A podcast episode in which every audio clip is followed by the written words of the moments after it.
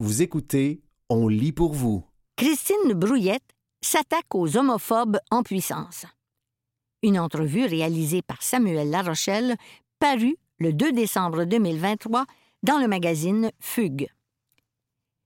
Magouilleur immobilier et pseudo-politicien, Marc-Aurel Jutra réagit durement au coming out de son fils Lucien, nouvellement amoureux de Jacob, un artiste de la rue.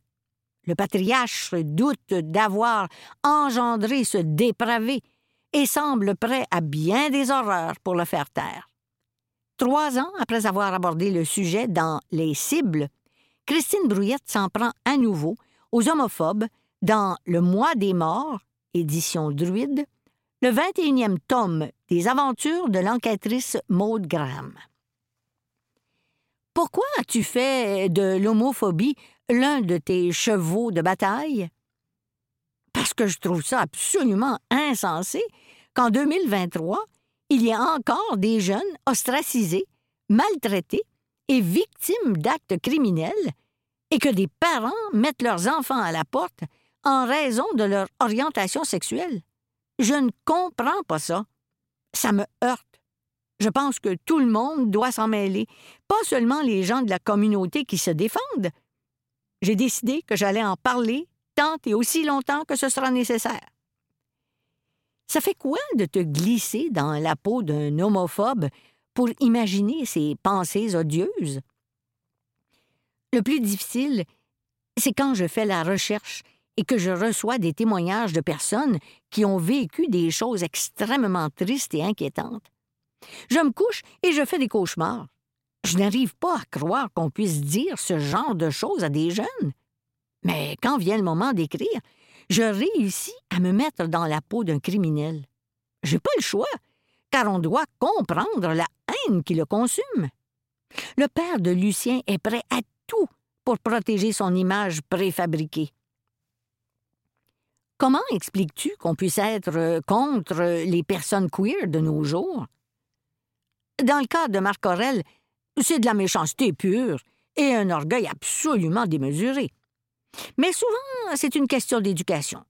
Quand on pense aux enfants qui arrivent le ventre vide, ils ne peuvent pas se concentrer, leurs résultats scolaires ne sont pas formidables, et ils sont très tôt à l'écart de la société. Il y a de grandes chances qu'ils deviennent décrocheurs ou chômeurs, ou qu'ils se tournent vers le crime. Si, au départ, on leur donnait à manger quand ils arrivent à l'école, une petite partie du problème serait réglée. Car un enfant mis de côté va essayer de se trouver un souffre-douleur. S'il a entendu qu'une personne est gay et que d'autres croient que c'est mal, il va continuer dans cette voie-là. Si à l'école on parlait des différences très vite, ça aiderait. Tu racontes les amours naissantes entre Lucien et son copain Jacob, un artiste qui vit dans la rue pour sortir du système. Il m'a fait penser à ton personnage de Grégoire dans Le collectionneur. Je voulais surtout montrer la candeur de Jacob. Il est à la rue après avoir quitté le foyer familial, mais ce n'est pas sa mère qui l'a mis dehors. Il veut vivre sa liberté, sans savoir ce que ses choix impliquent. C'est un petit poussin. Grégoire devait se débrouiller mieux que Jacob. Cela dit, j'aime l'innocence de Jacob. Les ados sont des mines d'or pour les auteurs. Ils ne réfléchissent pas toujours à l'après. Ils font des trucs qui n'ont pas d'allure. Jacob a été chanceux de ne pas rencontrer de graves ennuis plus tôt, car la rue, c'est dangereux. Au moment où j'écrivais le roman, un itinérant s'est fait assassiner à Québec. Ça aurait pu lui arriver. Tu t'intéresses à l'itinérance, aux femmes victimes de fraude, à une vieille dame morte dans l'indifférence et à la crise des opioïdes avec le fentanyl? À quel point ça te stimule d'enchasser des trames complexes?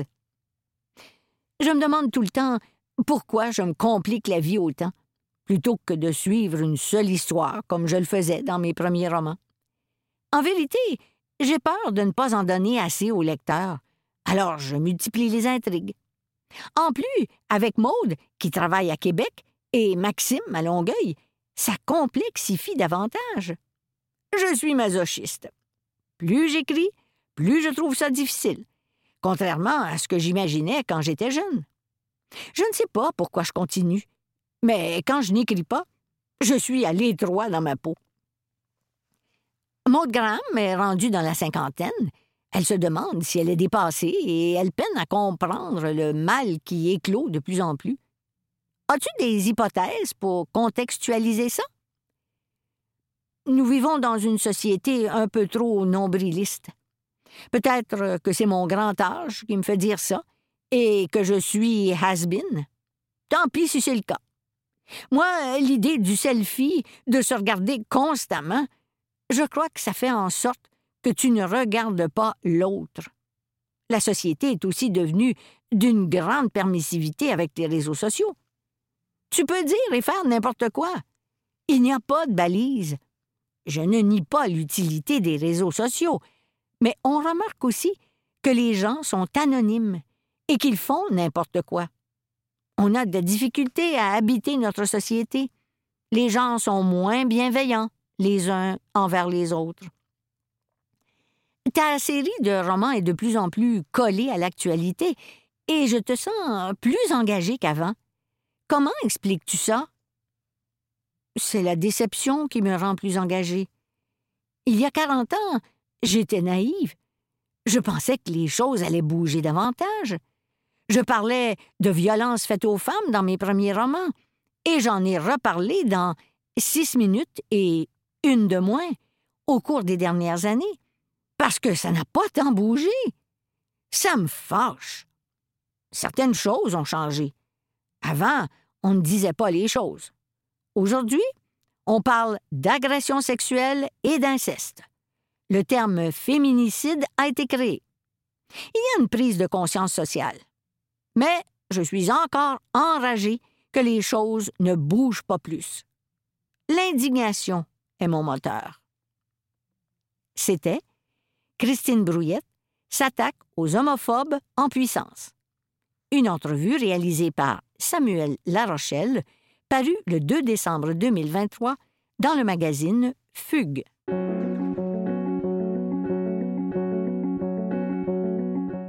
Les trop bons résultats du Québec. Un texte de Francis Vaille, paru le 22 décembre 2023 dans la presse. Notre système d'éducation est souvent décrit comme catastrophique en lambeaux.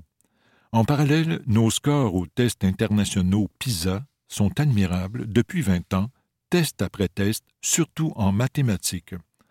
Encore cette année, les résultats à cet examen fait par les élèves de 15 ans sont admirables. Si le catastrophique système québécois finit premier au Canada et huitième au monde en maths, autant chez les faibles que les forts, imaginez l'état du réseau ailleurs. Mais ces résultats du Québec sont douteux, entend-on. L'échantillon ne semble pas fiable et pourrait inclure trop d'écoles privées, comme si les dés étaient pipés. Ce sentiment pourrait être exacerbé cette année et pas seulement en raison des grèves.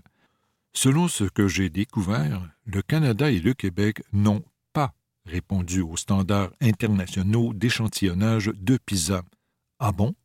Voilà donc qui prouve la tromperie? Pas si vite.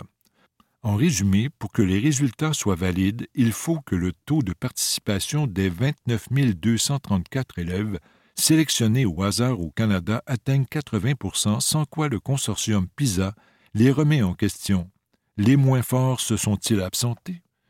Or, le taux de réponse a été en bas de 80% dans sept des dix provinces l'Alberta a un taux de réponse de seulement 62,9% la Colombie-Britannique de 73,1% et l'Ontario de 79,1% Le Québec, lui, est à 79,3% un poil sous la barre des 80% Le phénomène s'explique par les restes de pandémie en 2022, l'examen ayant été réalisé au printemps 2022 les résultats ont été publiés le 5 décembre 2023.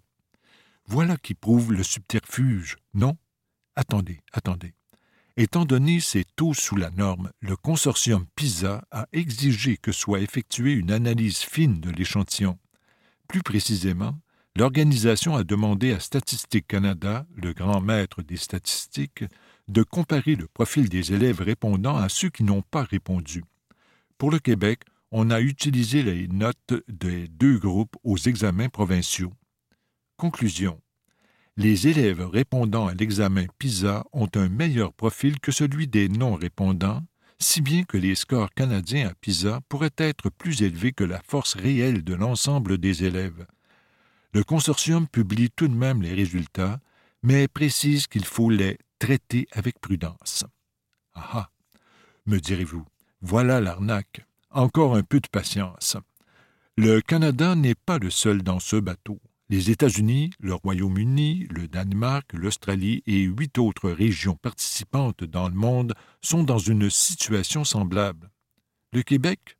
Chacune des sept provinces problématiques ont des résultats probablement trop élevés pour leurs élèves anglophones, mais pour le Québec, notamment, l'analyse de ce billet n'est pas concluante pour les élèves francophones, selon Statistique Canada. Dit autrement, les scores des répondants francophones du Québec en maths sont jugés fiables. Bref, pas de tromperie statistique pour l'essentiel de nos élèves. Pour convaincre les derniers sceptiques, sachez que les écoles ne sont pas sélectionnées par le gouvernement, mais par un organisme externe mandaté par le consortium PISA. L'échantillon se veut représentatif et la sélection est faite de manière aléatoire. Autre élément. Il est vrai que certains élèves sont carrément exclus de l'examen par le personnel de l'école, ultimement en raison d'une incapacité intellectuelle, physique de la langue ou parce qu'ils étaient en mode virtuel interdit par PISA. Sauf que le taux d'exclusion au Québec est le deuxième plus bas au Canada à 1,7% Le taux d'exclusion canadien est de 4,4 La déficience intellectuelle est invoquée deux à trois fois plus souvent au Canada anglais qu'au Québec comme motif d'exclusion, 0,8% au Québec contre 1,8% en Ontario et 2,8% en Colombie-Britannique. Voilà pour les doutes. Les résultats admirables maintenant qui portent principalement sur les maths cette année, en plus de lecture et sciences. Le score moyen des jeunes Québécois en maths a été de 514 comparativement à une moyenne de 497 au Canada.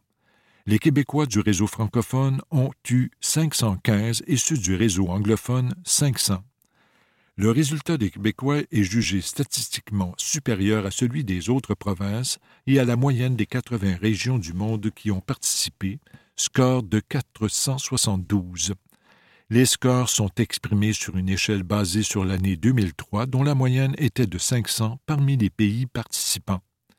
Les États-Unis, la France et la Suède, des pays que certains vénèrent pour diverses raisons, ont eu des résultats nettement plus bas de 465, 474 et 482. Autre angle d'analyse. La proportion d'élèves qui ne réussissent pas le minimum requis pour participer pleinement à la vie en société, le niveau 2 de 6 niveaux. Au Québec, 17% de nos élèves n'atteignant pas ce niveau 2 contre une moyenne de 22% au Canada. Le Nouveau-Brunswick, la Saskatchewan, la Nouvelle-Écosse et Terre-Neuve ont plus de 30% de leurs élèves qui échouent au niveau 2. Ouch! Ailleurs, c'est aussi mauvais. La France est à 29% l'Allemagne à 30% et les États-Unis à 34% deux fois le taux du Québec. Avec de telles proportions d'élèves faibles, imaginez la composition des classes. Mais la vraie catastrophe est ailleurs. Au Mexique, les deux tiers des élèves de 15 ans ne réussissent pas le niveau 2, niveau qui est la base pour comprendre et bien fonctionner, rappelons-le. Et au Maroc, d'où nous siphonnons une grande part des plus talentueux pour l'immigration, ce taux est de 82% Dramatique. Cela dit, presque partout, les résultats sont en baisse, essentiellement en raison de la COVID-19. Au Canada, le déclin a été progressif au fil des six examens PISA depuis 2003, mais le recul de 2022 est nettement plus marqué à 497.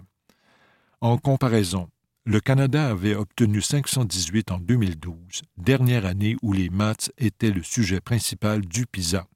Le Québec, lui, est passé de 536 en 2012 à 514 en 2022. Voilà pour les résultats.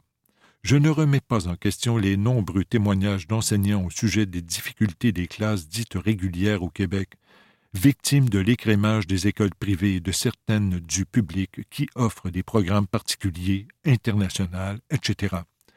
Victimes aussi, selon moi, des carences de certains parents. Mais ça, c'est une autre histoire. Mais je me dis qu'il y a un truc qui nous échappe à voir les scores enviables du Québec depuis vingt ans. En tout cas, bravo aux enseignants et aux équipes écoles qui parviennent à faire aussi bien dans un contexte pas toujours facile. Et je vous, je nous, souhaite une bonne entente. C'était Les trop bons résultats du Québec, un texte de Francis Vaille, paru le 22 décembre 2023 dans la presse. Une maison de soins palliatifs axée sur l'humain d'abord. Un texte d'André Constantin Passiour, paru le 29 novembre 2023 dans le magazine Fugue. Parce que, dans la fin de vie, il y a d'abord la vie, lit-on, comme une sorte de slogan, lorsqu'on ouvre le site web de la maison Saint-Raphaël. Dans l'arrondissement Notre-Dame-de-Grâce-Côte-des-Neiges, il y a un lieu qui accueille les personnes en fin de vie et leurs familles, ou des gens qui, avant leur fin de vie, viennent trouver un peu de répit. Dans ce centre de jour aux activités multiples, c'est bien la maison Saint-Raphaël.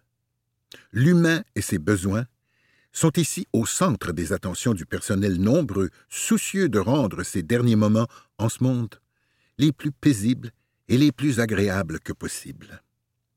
Il y a plusieurs années, une église devient désaffectée. Manque de fidèles, on ferme ce lieu de culte. Mais on ne voulait pas nécessairement que cet endroit devienne des condos comme bien d'autres églises, malheureusement. La population locale est sollicitée. La communauté locale, après des consultations, détermine qu'elle désire l'ouverture d'une maison de soins palliatifs. Des dons sont ramassés et c'est ainsi que l'Église est transformée. Cela a pris plus d'une dizaine d'années pour que le projet voie le jour finalement. Un OBNL, organisme à but non lucratif, est créé pour offrir des soins gratuits à tout le monde. Et la maison Saint-Raphaël, du nom de l'ancienne paroisse, ouvre ses portes en 2019, explique Olivia Lévesque, la directrice générale de cette maison. Lorsqu'on se promène sur le site web de la Maison Saint-Raphaël, une phrase attire tout de suite l'attention. Nous accueillons, dans le respect et la compassion, des personnes de toute provenance, sans égard à leurs conditions sociales, leur origine ethnique, leur orientation sexuelle et identité de genre ou leurs croyances religieuses. Nous sommes très ouverts à la communauté LGBTQ, souligne Olivia Lévesque. Nous savons que les besoins des personnes de cette communauté sont mal entendus dans le système de santé. Ici, surtout pour les personnes en fin de vie, on désire que ces personnes soient les plus entières que possible. Qu'elles soient elles-mêmes, nous sommes très sensibles et ouverts envers ces personnes-là. La Maison Saint-Raphaël offre 12 lits en soins palliatifs. Nous accueillons des gens en phase terminale ayant reçu un pronostic de fin de vie de trois mois. On reçoit ici les patients et leurs proches, et tout se fait dans le but qu'ils se sentent comme chez eux, à la maison. On fait tout avec grande humanité et chaleur, par un personnel qui a cette cause-là à cœur, dit Olivia Lévesque. L'approche de la maison en est une de cercle des soins, prodiguée à la personne par une équipe interdisciplinaire qui n'est pas que des médecins, des infirmières, des pharmaciens ou des travailleurs sociaux. Il y a aussi plusieurs thérapeutes, massage, art-thérapie, acupuncture, musique, services sociaux, afin de prendre en charge tous les besoins d'une personne, physique, émotif, social, psychologique et spirituel. Mais les portes de l'établissement sont aussi ouvertes pour les personnes qui ne sont pas en phase terminale, mais qui ont reçu un diagnostic de maladie incurable. Ça, c'est le centre de jour. Le plus tôt possible dans la trajectoire de la maladie incurable, les gens viennent ici avec leurs proches pour retrouver une qualité de vie, explique Olivia Lévesque d'une voix douce et calme. Nous offrons toute une gamme de services. On vise essentiellement ici à briser l'isolement de ces personnes et de leurs familles, afin qu'elles sentent qu'il y a quelqu'un qui prend soin d'elles. Que des gens sont là pour ces personnes, et cela leur offre non seulement du réconfort, mais aussi un temps de répit. Par exemple, au centre de jour, on offre la ruche d'art les vendredis matins, un café et dessert qui en soi est une thérapie. Il y a aussi des groupes de soutien, des discussions thématiques, des conférences, etc. Mais ce n'est pas tout. Vous avez accompagné un proche vers son décès? Vous pouvez continuer de fréquenter le centre de jour de la maison Saint-Raphaël. Nous faisons le suivi des personnes endeuillées. Nous pouvons faire un plan de traitement personnalisé qui peut comprendre des travailleurs sociaux, massothérapie, ergothérapie, acupuncture, etc., rajoute-t-elle. Ainsi, la Maison Saint-Raphaël peut compter sur environ 70 employés, mais également sur 80 bénévoles formés. Il y a eu une belle addition l'été dernier. Une labernoise rousse de deux ans, appelée Bikini. C'est un chien d'assistance en soins palliatifs dressé chez Mira. Bikini est disponible pour les personnes qui désirent voir le chien. C'est une thérapie pour ces gens-là. Bikini leur apporte du réconfort, souligne Olivia Lévesque. Évidemment, comme tout organisme communautaire, on ne vit pas d'amour et d'eau fraîche puisque tous les soins y sont ici gratuits. Le ministère de la Santé ne subventionne que 40% du budget total. Cela veut dire que le 60 qui reste provient des dons de la communauté et de nos campagnes de financement. Donc, nous avons toujours besoin de dons et de bénévoles, souligne la directrice générale de la Maison Saint-Raphaël. Le 5 mai prochain, on organisera d'ailleurs une marche à la mémoire des personnes qui y sont décédées et c'est aussi une levée de fonds. Pour les personnes qui le désirent, on peut organiser des visites pour démystifier ici ce qu'est un centre de jour et une maison de soins palliatifs. Il ne faut pas hésiter, dit Olivia Lévesque. Si l'on pense ainsi à une personne ou à une famille qui un jour pourrait bénéficier d'un tel endroit, contactez la maison et l'on vous répondra affirmativement. Peut-être que pour les fêtes, si votre budget vous le permet, vous pourriez faire un petit don à cet établissement. Je suis sûr que les usagers, leurs familles, le personnel et les multiples bénévoles vous remercieront pour ce geste de solidarité. Info. Saint-Raphaël, maison de soins palliatifs et centre de jour, 6500 chemin Deacon, Montréal. Téléphone 514-736-2001 ou maisonraphaël.org. C'était Une maison de soins palliatifs axée sur l'humain d'abord, un texte d'André Constantin Passiour, paru le 29 novembre 2023 dans le magazine Fugue.